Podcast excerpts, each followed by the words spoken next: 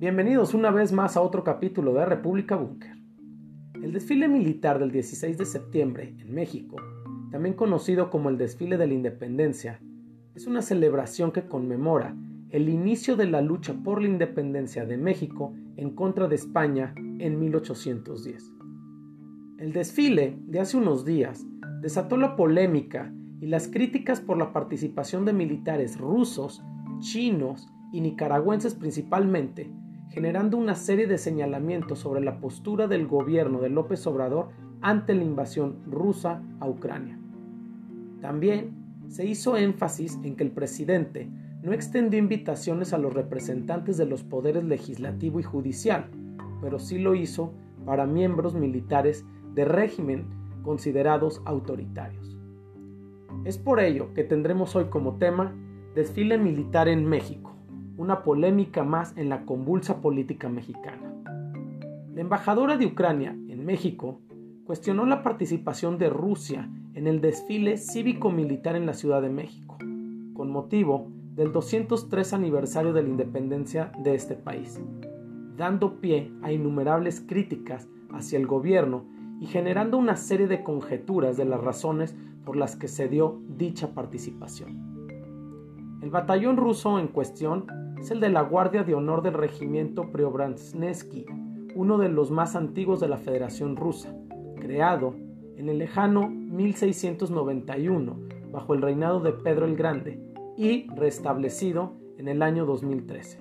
Dicho batallón está compuesto por más de mil integrantes de las Fuerzas Armadas rusas. Es importante aclarar que esta no es la primera vez que los rusos participan en desfiles mexicanos, ya que con esta participación en el pasado desfile cívico-militar tendrán su décima presentación.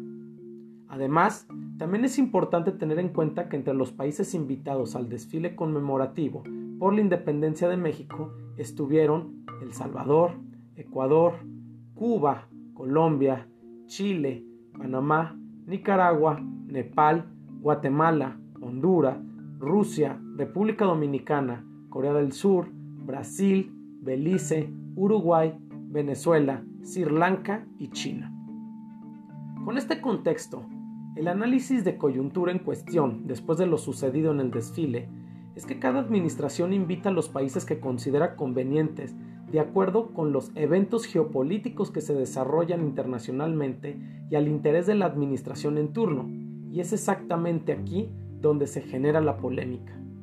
Se entiende que los gobiernos invitan a militares de otros países a participar como muestra de solidaridad y amistad internacional, teniendo en cuenta cuatro puntos principales. El primero de ellos es la amistad internacional, donde invitar a militares de otros países a participar en el desfile es una forma de fortalecer los lazos diplomáticos con otras naciones. Esto refleja el deseo de México de mantener relaciones positivas con otros países y promover la cooperación internacional. El segundo punto es el reconocimiento a las Fuerzas Armadas extranjeras, siendo esto una muestra de respeto donde se asume que se ha dado dicho reconocimiento por la contribución a la paz y las seguridades internacionales, tema que hoy es candente respecto a la posición rusa frente a Ucrania. El tercer punto de las razones para invitar a algún contingente militar al desfile nacional es que este tipo de eventos brinda la oportunidad de intercambiar experiencias y conocimientos militares, lo que puede ser beneficioso para el entrenamiento y desarrollo de las Fuerzas Armadas mexicanas. Punto sin duda polémico, pero no irreal, dado que hoy el panorama internacional está teniendo cambios drásticos respecto a la hegemonía histórica de los Estados Unidos y su injerencia en México. Por último, el cuarto punto a destacar es la exhibición de unidad internacional. El desfile es un evento público importante en México y la presencia de militares extranjeros junto a las Fuerzas Armadas mexicanas envía un mensaje de unidad y cooperación internacional y por lo tanto una vinculación hacia ciertos países y sus políticas tanto nacionales como internacionales, siendo este el punto central de las discusiones, no solo respecto a la invasión de Rusia, sino a la invitación de Venezuela, Cuba, Nicaragua o China. Bajo estos conceptos antes mencionados, la invitación del contingente ruso pone en jaque las declaraciones y posturas del gobierno actual en torno a la neutralidad de México frente al conflicto ruso-ucraniano. Por ello, se torna desatinada la invitación en medio de un contexto geopolítico que está marcando el rumbo del mundo. Esto es una muestra de la falta de observación y perspectiva de la geopolítica global del gobierno mexicano respecto a lo que acontece en el planeta,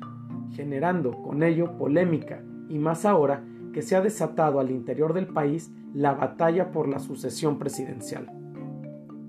Sin visión geopolítica es como se puede plantear la discusión actual. Si la postura que ha mantenido el gobierno mexicano ha sido de la de neutralidad, es innecesaria la participación tanto de Rusia como de Ucrania en este momento, sabiendo que más allá de dónde esté el bloque opresor y las víctimas, el momento político hace que sea inviable e injustificable una invitación de este tipo. Se entiende perfectamente que el paradigma de la diplomacia mexicana frente a su inexistente plan geopolítico de las últimas décadas revela muchos errores y esta situación es solo una muestra más de la poca pericia de la política mexicana. Si bien es cierto que la invitación a delegaciones militares de otros países al desfile mexicano es una tradición, esto a su vez causa señalamientos que abordan a formular declaraciones que buscan distorsionar con medias verdades el contexto en el que se desarrolla. Por ejemplo, se habla que la presencia de militares extranjeros en un evento que conmemora la independencia de México puede ser percibida como una injerencia en la soberanía nacional. Algunos consideran que este es un evento que debería centrarse exclusivamente en la historia y los logros de México, y que la participación de Fuerzas Armadas extranjeras podría distraer dicho propósito. La invitación de ciertas delegaciones militares puede ser vista de manera positiva o negativa por diferentes sectores de la sociedad. Por ejemplo, si existen tensiones políticas o conflictos en curso con algún país invitado, la invitación podría generar controversia, y esto es una fórmula que ha sido aprovechada para golpear la imagen de gobiernos o personajes políticos. Por ello, se reitera la falta de visión por parte del gabinete mexicano sabiendo los escenarios posibles con ciertas invitaciones en momentos políticos convulsos a nivel internacional.